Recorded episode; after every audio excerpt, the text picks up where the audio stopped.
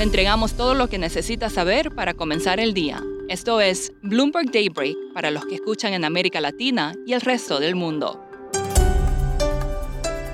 Buenos días y bienvenido a Daybreak en español. Es 28 de diciembre de 2021, soy Eduardo Thompson y estas son las noticias principales. A un año del comienzo de las vacunaciones, los casos de coronavirus en todo el mundo suben y suben. Los nuevos casos alcanzaron ayer un récord diario de 1,44 millones y el promedio móvil de 7 días de nuevos casos está también en un récord de más de 800 mil casos a un mes que la variante Omicron apareció en Sudáfrica. Estudios muestran que la variante es 70 veces más contagiosa pero menos severa que otras. Sin embargo, está causando disrupciones en todo el mundo. Por ejemplo, Apple cerró 16 tiendas en Nueva York y Delta ordenó el regreso de un vuelo a Shanghái porque los requisitos de saneamiento habrían extendido significativamente el tiempo en tierra. Hong Kong está considerando la posibilidad de vacunas obligatorias para los estudiantes. Aún así, Estados Unidos redujo a la mitad el periodo de aislamiento para personas con COVID a 5 días. Las tasas de contagio no asustan a las acciones. Los futuros de Wall Street y las acciones en Europa ya se suben. Los futuros del S&P 500 insinúan que ese índice podría alcanzar el cierre récord número 70 de este año. El rendimiento de los bonos del Tesoro a 10 años y el dólar se mantienen estables. El petróleo permanecía cerca del máximo de un mes y el Bitcoin cayó hasta un 4,5%.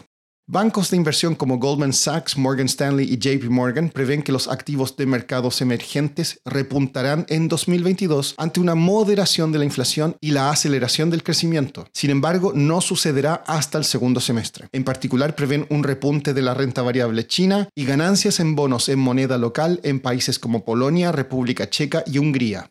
China inyecta liquidez al mercado. El Banco Popular de China agregó 200 mil millones de yuanes o unos 31 mil millones de dólares a través de acuerdos de recompra inversa de 7 días, muchos más que los 10 mil millones de yuanes que expiran. Por su parte, el jefe del Banco Popular de China, Yi Gang, dijo que el sistema financiero chino es estable, con riesgos controlables y que las expectativas del mercado para ciertas empresas inmobiliarias está mejorando.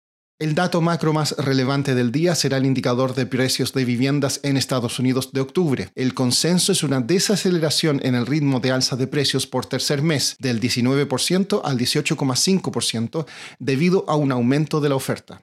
Pasando a América Latina, la petrolera estatal venezolana PDVSA dijo que está extrayendo la mayor cantidad de petróleo desde que se aplicaron las sanciones de Estados Unidos. La empresa dijo el 24 de diciembre en su cuenta de Twitter que extrajo más de un millón de barriles. Sin embargo, no está claro si representa un periodo específico de 24 horas o un promedio mensual. En México, la Secretaría de Hacienda y Crédito Público considerará la mejor opción para administrar y pagar alrededor de 1.200 millones de dólares en deuda que heredará cuando la estatal mexicana Pemex compre la refinería Deer Park. El presidente Andrés Manuel López Obrador dijo que espera cerrar el trato en enero. En Brasil, lluvias torrenciales durante el fin de semana de Navidad desbordaron ríos y provocaron la rotura de dos represas en el estado de Bahía. Diez diques de agua están siendo monitoreados por el riesgo de ruptura.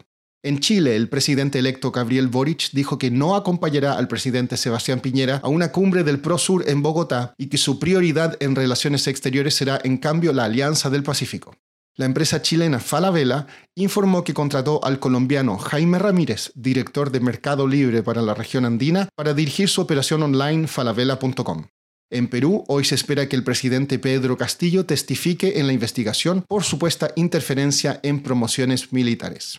Y por último, el COVID hace de las suyas con la Liga de Fútbol Americano NFL. Los Panthers de Carolina enviaron ayer a todos sus jugadores a casa después de que seis más dieron positivo. Los Jacksonville Jaguars agregaron ayer 10 jugadores a su lista de COVID, mientras que los Raiders de Las Vegas y los Green Bay Packers reportaron casi una docena de nuevas infecciones entre ellos.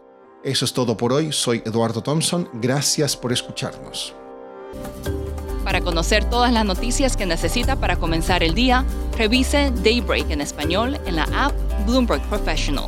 También puede personalizar Daybreak para recibir las noticias que desee. Eso es todo por hoy.